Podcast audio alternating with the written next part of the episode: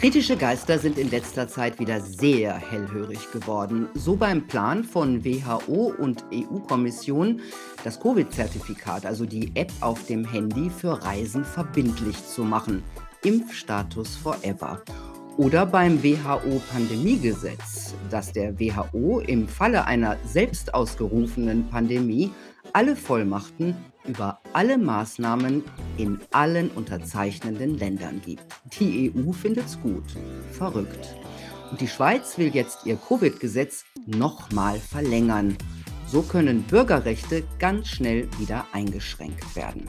Mein Gast kämpft seit Jahren gegen diese Abkehr von Grundrechten und hat jetzt in der Schweiz ein drittes Referendum gegen das Covid-Gesetz gestartet.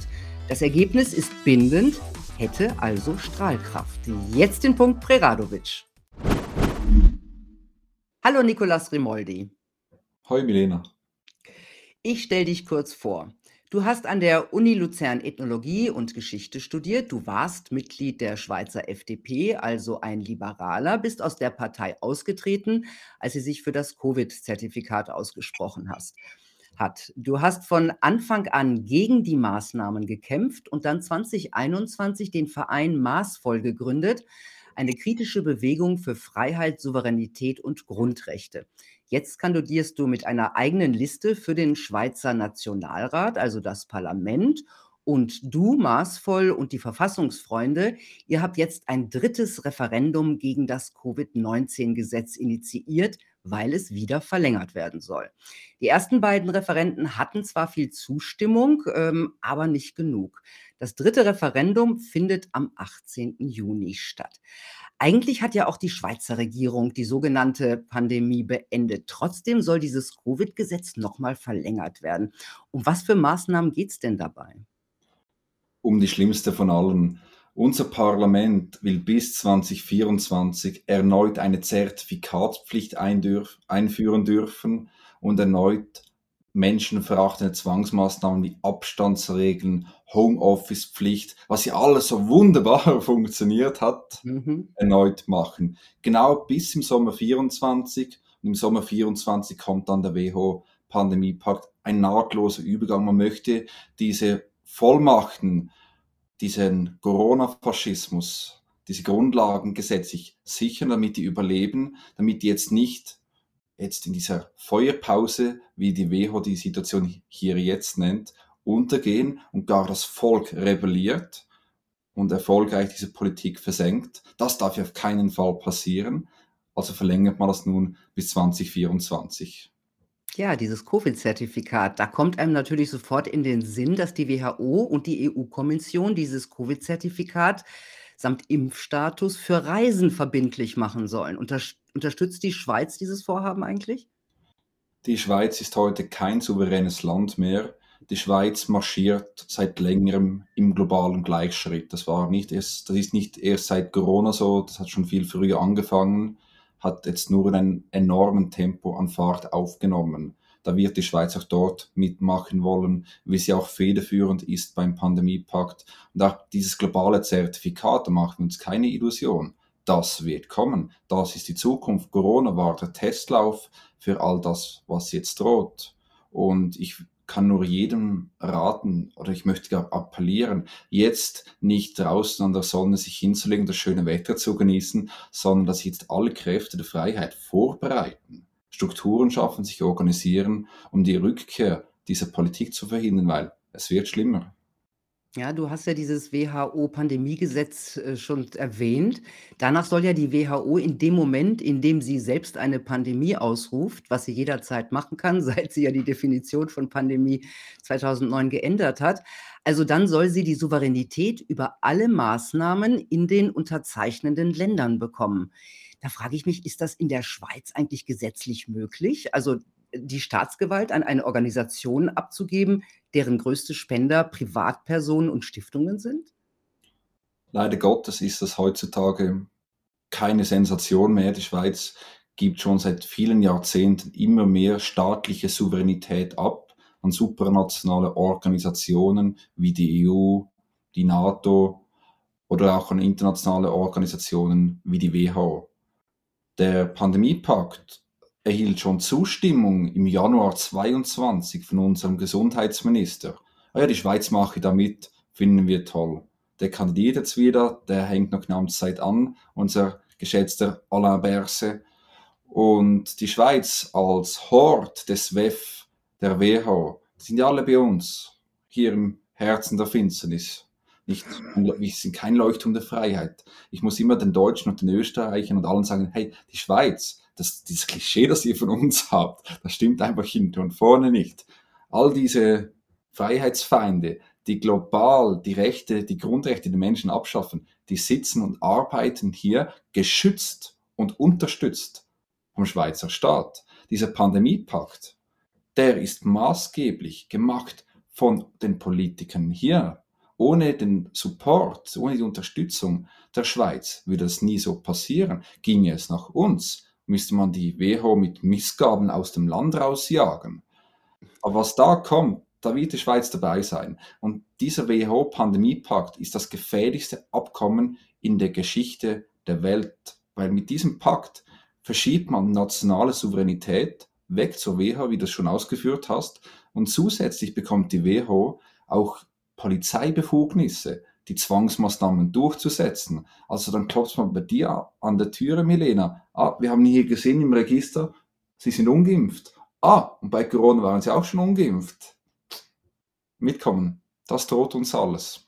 Ja, ja, und dann. Illusion machen. Ja, ja, und äh, dann kommt es auch nicht mehr auf die nationalen Parlamente an, ob eine Impfpflicht eingeführt wird. Hm?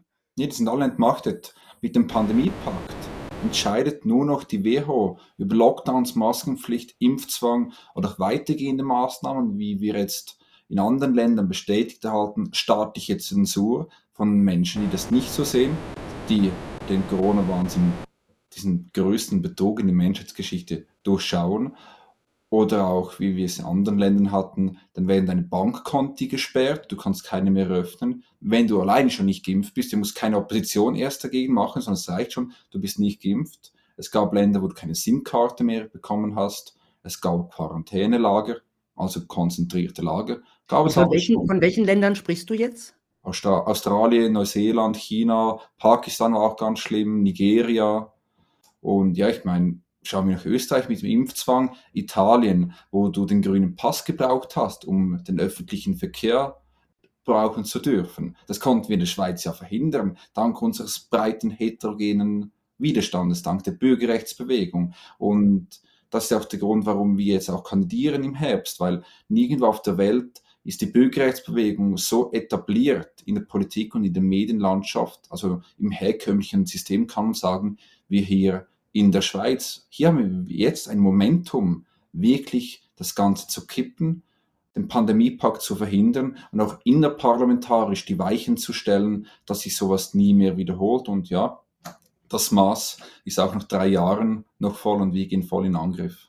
Ja, du wolltest ja für den du willst ja für den Nationalrat, also das Parlament, ähm, kandidieren. Ich habe irgendwo gelesen, ich glaube, im Blick war es, dass deine Chancen gar nicht so schlecht stehen, weil du das ist, glaube ich, in, du bist, du kandidierst in Zürich und brauchst 2,2 Prozent der Stimmen.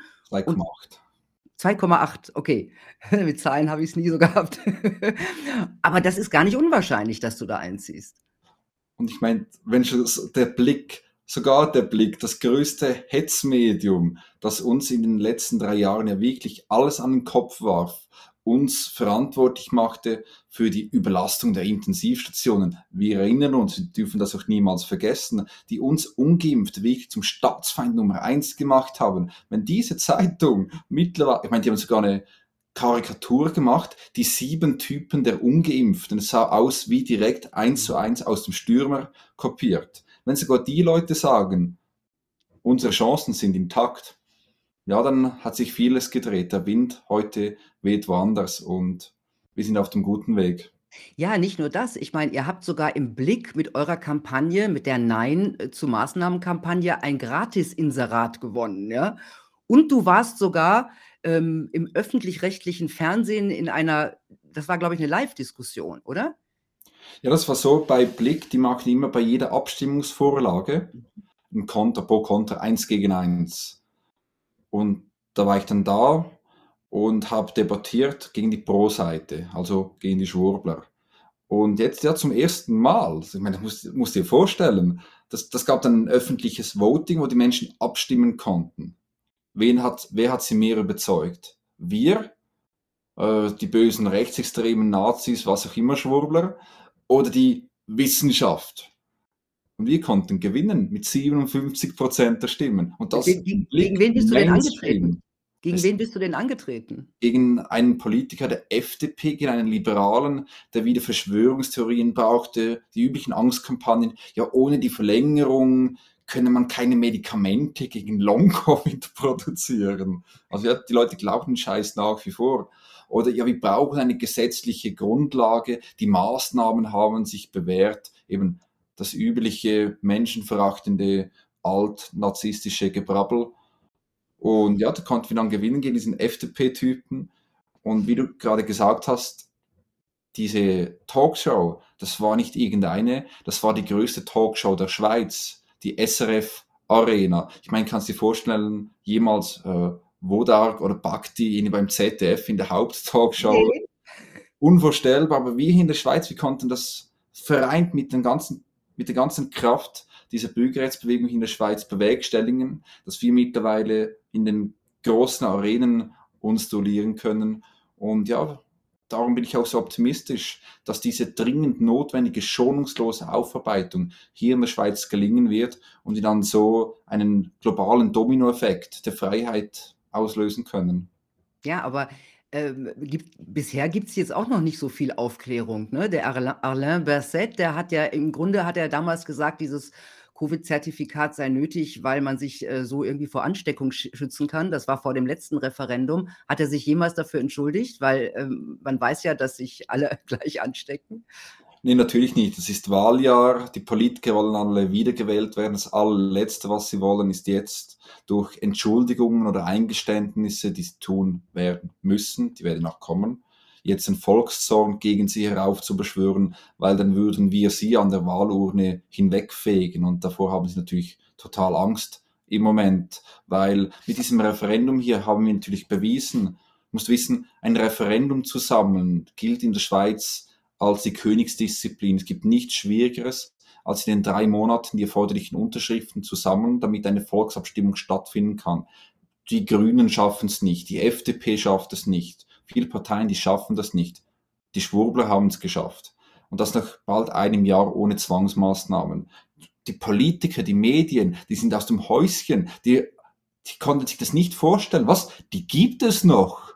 Äh, die sind immer noch referendumsfähig und das zum dritten Mal. Das kann es ja nicht sein. Und durch das konnte sich die Bürgerrechtsbewegung noch zusätzlich massiv etablieren und erneut fand und findet nach wie vor halt eine öffentliche Debatte statt über die Corona-Politik, erzwungenermaßen durch diese Volksabstimmung. Deswegen braucht ihr in Deutschland auch dringend die direkte Demokratie, weil wir könnten nur uns eine solche Position erkämpfen, weil wir die direkte Demokratie haben. Das ist ein gewaltiger Systemvorteil, den wir unbedingt exportieren wollen.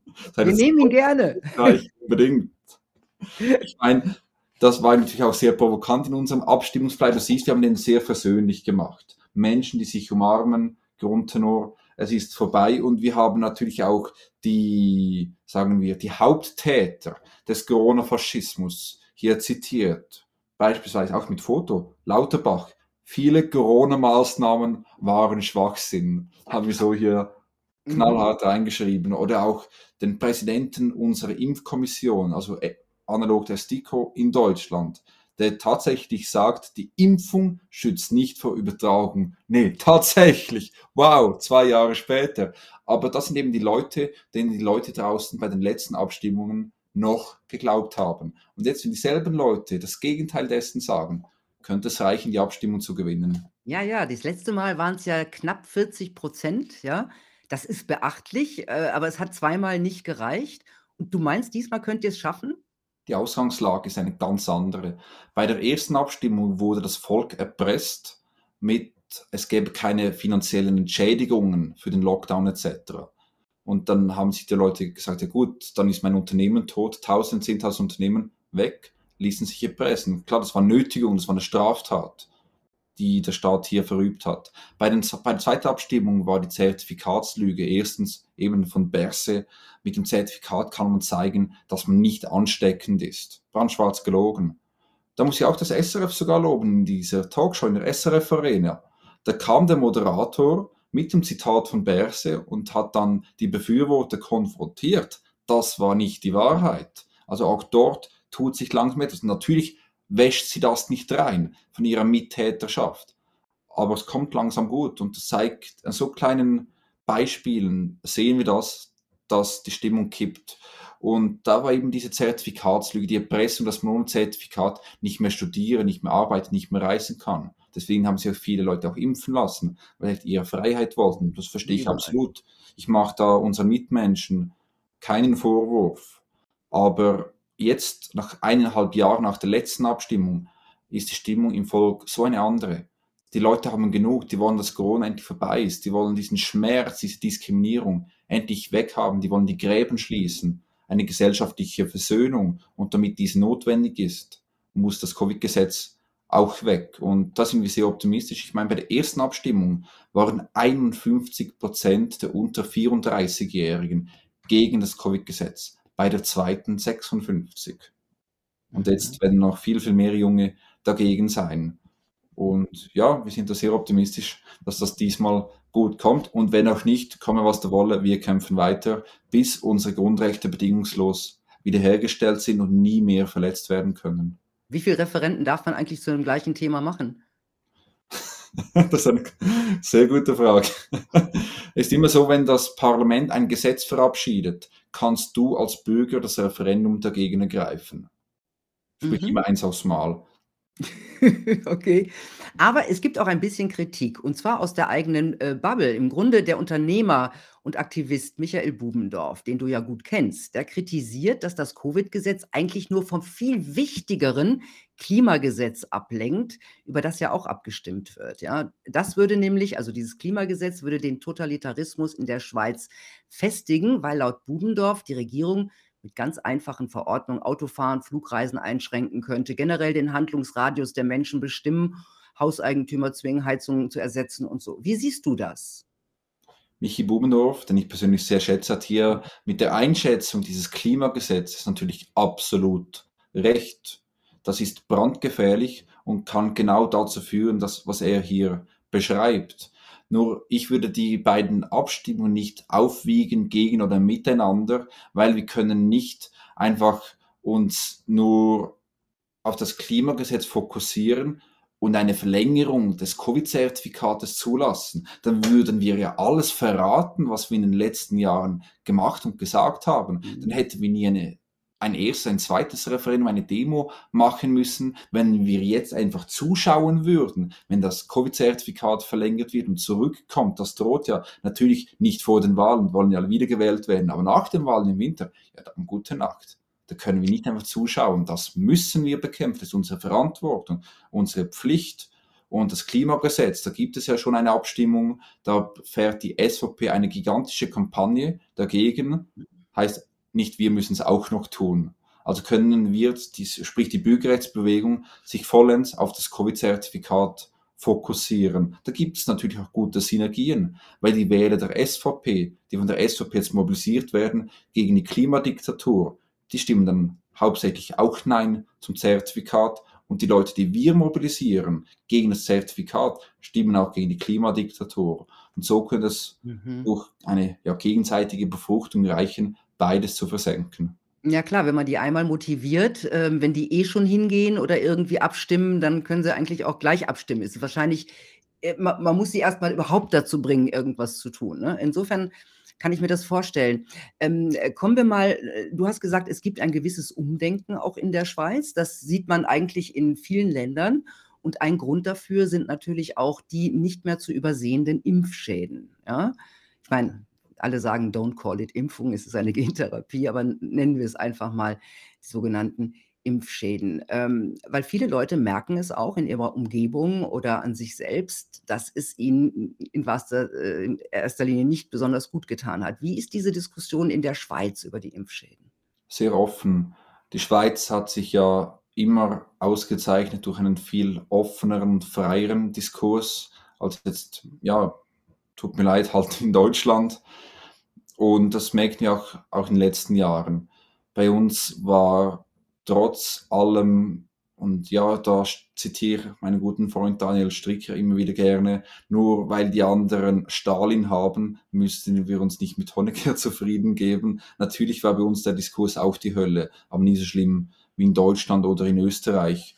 Und das hat sich auch sehr stark geöffnet. Wir haben mittlerweile fast täglich Meldungen oder dass ich auf der Straße angesprochen werde von Fremden, die sich äußern über die Impfschäden, die sie erlitten haben und uns jetzt Danke sagen, dass wir das Referendum ermöglicht haben, damit sie jetzt endlich sozusagen ihre Fehler wieder gut machen können und jetzt auch das Covid-Gesetz ablehnen. Durch all diese Impfschäden das hat bei so vielen Menschen ein Umdenken geführt. Viele Menschen haben verstanden, was ihnen angetan wurde. Und das sind Leute, ich meine, stell dir vor, du musst dir eingestehen, du ließest dich zwei, drei Jahre völlig verarschen und dann ist das Gegenteil wahr von dem, was du geglaubt hast. Da ich denke, da gibt es sehr viele, die eine berechtigte, richtige Wut im Magen haben. Ja, gibt natürlich, es gibt natürlich auch ganz viele, die sich das nicht eingestehen wollen. Ne? Also die im Grunde diese äh, Spritze noch immer weiter verteidigen, weil sie sich nicht eingestehen wollen, möglicherweise einen sehr, sehr großen Fehler gemacht zu haben. Einverstanden, ja, und auch solchen Leuten reichen wir die Hand, weil aus unserer Sicht, so haben wir von Anfang an kommuniziert, sind wir alle Opfer dieser totalitären Corona-Politik. Nicht nur wir Ungeimpften, sondern auch die Geimpften. Alle Menschen, die gelitten haben unter dieser Politik und wir reichen Hand für die Versöhnung. Wir haben mittlerweile sehr viele Menschen bei Maßvoll, die geimpft sind. Und ich finde, das ist genau der Weg. Wir haben nie unterschieden, bist du geimpft oder ungeimpft oder ähm, dass jetzt nur Ungeimpfte kommen dürfen oder sonst was. Auch in dem ist ja völlig in Ordnung, weil der Impfstatus war uns ja immer egal. Wir sind nicht so wie sie. Aber immer mehr Menschen in der Schweiz realisieren, was ihnen angetan wurde und beginnen nun aufzustehen. Und das werden wir dann besonders deutlich sehen bei den Wahlen im Oktober. Mhm. Kommen wir nochmal zu. Ja, genau. Kommen wir nochmal zu dieser Wahl, bei der du kandidierst für den Nationalrat, das Parlament. Ähm, was hast du noch für Themen außer Corona? Also worum geht es dir da? Was ist das? Habt ihr ein Wahlprogramm? Wir sind in den letzten Tagen intensiv dran, das Wahlprogramm zu schreiben, haben mehrere Dutzend Stunden schon aufgewendet, dieses bald zu finalisieren. Auch heute haben wir eine große Sitzung dafür. Und da haben wir auch eine Mitgliederumfrage gemacht, ja, was wollt ihr drin haben, was eher weniger. Und das ist, macht mir total Freude, diese Einheit, die wir haben bei den Themen, sei das eben Frieden, keine Waffenlieferungen, die Schweiz als neutrale Vermittlerin in der Welt, dass man nicht, wie jetzt Zelensky eine Bühne bietet, bietet im Parlament, dass jetzt im Parlament sprechen darf, genauso wenig Putin, niemand, kein Präsident eine kriegsführende Nation hat das Recht, im Schweizer Parlament zu sprechen, dass wir wieder ein neutraler, verlässlicher Partner sind, dass Grundrechte wieder bedingungslos gelten. Weil maßvoll war von Anfang an eine Bürgerrechtsbewegung und sich für die Bürgerrechte einsetzt, nicht nur bei Corona, klar dort am meisten, aber auch sei das Massenüberwachung, sei das digitale ID oder CBDCs, 15-Minuten-Städte, die ganze Agenda 2030, die wir ja bekämpfen, den Abbau unserer Souveränität, unser Wahlslogan wird auch sein, das darf man jetzt als Deutscher nicht falsch verstehen, bei uns sind das völlig unbelastete Worte, für die Souveränität von Volk und Staat, weil der Bürger in der Schweiz ist im Staat nicht mehr souverän und die Schweiz ist in der Welt nicht mehr souverän. Wir übernehmen einfach genau das, was das Ausland uns diktiert. Wir übernehmen die Politik der EU. Wir übernehmen das Diktat der WHO. Überall machen wir einfach mit und lassen uns erpressen. Deswegen sind wir auch nicht mehr neutral, weil wir nicht mehr souverän sind. Jetzt liefern wir Panzer nach Deutschland und dann in die Ukraine. Schweizer Panzer, die in der Ukraine töten. Gibt es was Schlimmeres aus Schweizer Sicht? Nein, gibt es nicht. Das war nie unsere Rolle. Die Neutralität hat uns Frieden beschert. 200 Jahre lang hat uns Stabilität beschert. Und das jetzt aufzugeben in diesem Weltkriegsgetaumel, während gleichzeitig die Weltkriegsübung der NATO über unseren Köpfen stattfindet und die Schweizer Regierung, das Militär von Hackern angegriffen wird als Rache auf die Sanktionen. Verstehe ich, selbst schuld. Es ist nicht die Rolle der Schweiz, irgendein Land zu sanktionieren. Das war nie die Position der 8 Millionen Schweiz. Ich meine, wir sind das Land der Diplomatie, der Neutralität, der Stabilität. Mhm. Und zu dieser Schweiz wollen wir wieder zurückkehren. Ja, du hast es gerade gesagt. Ähm, die Schweiz, also der Bund ist von Hackern angegriffen worden. Das ist, glaube ich, bei euch ein ziemlich großes Thema. Ähm, unter anderem auch, weil die Schweiz sich den EU-Sanktionen gegen Russland angeschlossen hat. Hm, wie groß ist diese Hackergeschichte? Ziemlich groß. Man spielt es natürlich klein, spielt das runter, aber das ist ein kriegerischer Akt gegen die Eidgenossenschaft. Von wem kommt, von wem kommt, kommt äh, weiß, weiß man, wer da gehackt hat? Es sei eine Gruppe namens No Name, kann ich jetzt so nicht verifizieren. Man sagt natürlich die klassischen, ja, die russischen Hacker, ob es jetzt staatliche sind oder private, das wissen wir, das stand heute so nicht. Aber der Punkt ist, das Motiv geben sie an, das ist verifiziert als Rache für die Sanktionen. Ist ja logisch, dass wenn die Schweiz Kriegspartei wird, dass es Vergeltungsschläge nach sich zieht. Und wir können ja froh sein, leben wir im digitalen Zeitalter und rollen noch nicht russische Panzer durch Bern, weil das ist die letzte Konsequenz, wenn das so weiter eskaliert. Kämpfen und sterben bald Schweizer Soldaten im Osten. Und das darf auf keinen Fall passieren. Und mir geht es nicht um Russland oder um die Ukraine. Uns geht es hier um die Rolle der Schweiz in der Welt, dass wir uns bei keinem Konflikt beteiligen, weder mit Sanktionen oder mit Waffenlieferungen. Wir haben am 11. März in Bern eine große Friedensdemo gemacht, den Parlamentsplatz, den Bundesplatz wieder gefüllt, hatte eine Kundgebung mit Rednern und Sängern von links bis rechts. Nationalrat Andreas Glarner war da, Killes Moore war da und hat gesungen, viele andere auch. Oder ein ganz berühmter Tenor der Schweiz, Patrick Gasselberg, ähm, von Reinhard May, meine Söhne gebe ich nicht, weil wenn das weiter eskaliert, kommen unsere Freunde im Bodybag wieder heim und die Schweiz ist für alle Zeit ein Block des NATO-Westens und nicht mehr die neutrale Vermietung. Das ist ja ihr Ziel, dass die Schweiz als souveräner Staat sich auflöst und diese globalistische Weltregierung sich eingliedert, sei das mit One Health, sei das mit NATO, EU. Mhm. Und es geht hier wirklich um das Überleben der Schweiz. Aber ja, ja, also lassen wir nicht zu. Ja, auch Österreich ist ja militärisch neutral, zwar in der EU, aber militärisch neutral und wird auch schwer unter Druck gesetzt, genau wie die Schweiz. Ähm, wie, wie ist denn, also ich habe den Eindruck, dass in Österreich die meisten Bürger schon dafür sind, neutral zu bleiben auch. Ja? Wie ist das denn in der Schweiz?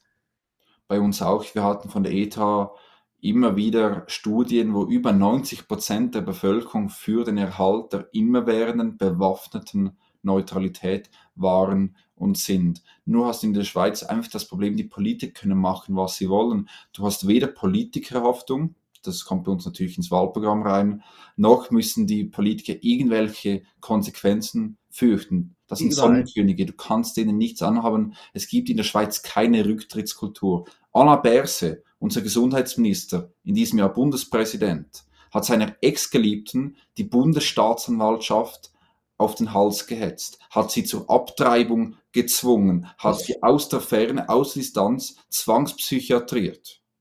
Echt? Das, ist, das, ist, das, ist, das ist bestätigt? Das kannst du hier so sagen? Bundespräsident gemacht, damit sie nicht an die Öffentlichkeit geht und erzählt, was für ein schlimmer Finger das er ist, was er ihr angetan hat. Der Bundespräsident ist nach wie vor im Amt, kein Rücktritt, nichts. Ja, und er kandidiert wieder. Aber ja, ist das denn, ist das denn bekannt in der Schweiz? Alles bekannt.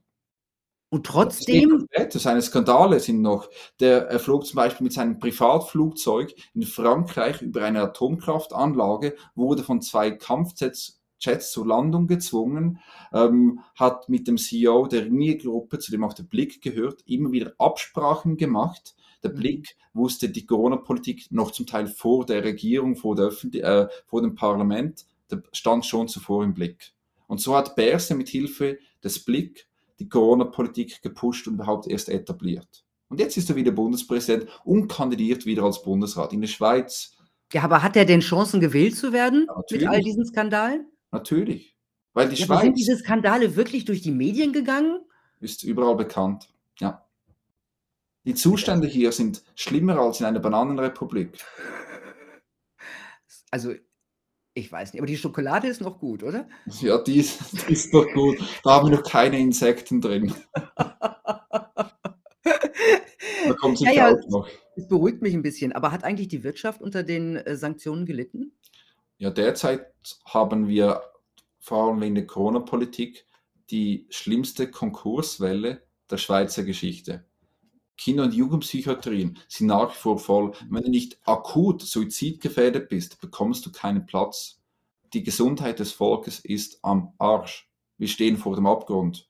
Und wir landen auch im Abgrund. Wir gehen unter als Staat. Der Bevölkerung geht das verdammt schlecht. Die Krankenkassenprämien steigen dieses Jahr um etwa 10%. Die Strompreise, Benzinpreise explodieren. Die Inflation, die kommt langsam ins Rollen. Die Mietpreise gehen in astronomische Höhen. Die Sicherheit auf den Straßen ist nicht mehr gewährleistet. Schauen wir nach Annecy, wo einer sechs Kinder abgestochen hat.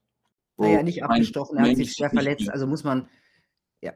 Ja, ja, du hast du hast recht. Ähm, äh, also, das, was du jetzt über die Schweiz sagst, gilt im Grunde auch für Deutschland, ähm, gilt auch für Österreich. Zumindest gibt's diese ganzen Diskussionen dort und die Regierung, ähm, ignoriert das in erster Linie. Das ist eine gewisse Elitenbildung, also, selbsternannte Elite, die sich völlig vom Volk irgendwie entfernt hat oder von den Bürgern. Und da können wir optimistisch sein, weil weltlich welthistorisch gesehen, das ging immer unter. Solche Leute konnten sich nie lange halten.